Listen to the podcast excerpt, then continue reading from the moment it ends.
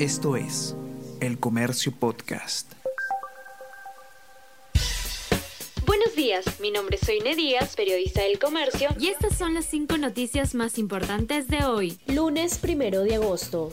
Condena total a Helera por justificar caso de violación en el Congreso. Tercer vicepresidente del Parlamento dijo que hubo un ambiente propicio para que fuera ultrajada víctima del legislador Díaz, expulsado de Alianza para el Progreso. Defensoría, MIM y Legislativo rechazaron sus expresiones. Pese a críticas, Helera de Somos Perú no renunciará a la mesa directiva pugnas entre bancadas para reorganizar presidencias de comisiones. Bloque que apoyó a Lady Camones busca imponerse con sus votos. Renovación y facciones de Acción Popular y Avanza País perderían grupos claves.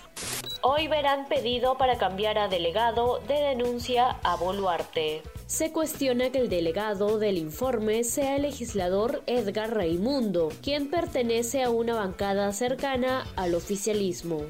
La Policía Nacional del Perú solo patrulla cada dos horas en zonas más peligrosas de Lima. El comercio recorrió puntos con más denuncias por robo según plataforma Datacrim. En el cruce de la avenida Aviación con México, La Victoria, se constató falta de vigilancia policial.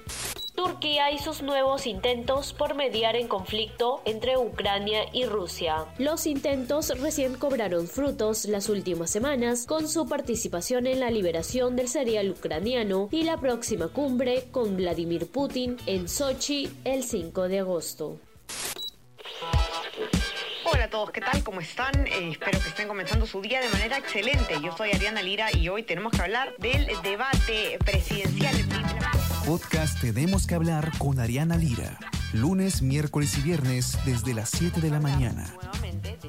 Entérate todo sobre las noticias más relevantes del panorama actual, nacional o internacional. Escúchalo en la sección podcast del comercio o a través de Spotify, Apple Podcast y Google Podcast. Les pido a ustedes y les digo que se sigan cuidando como siempre y que tengan un excelente fin de semana. Nos encontramos de de lunes. Chao, chao, ¿cómo Esto es El Comercio Podcast.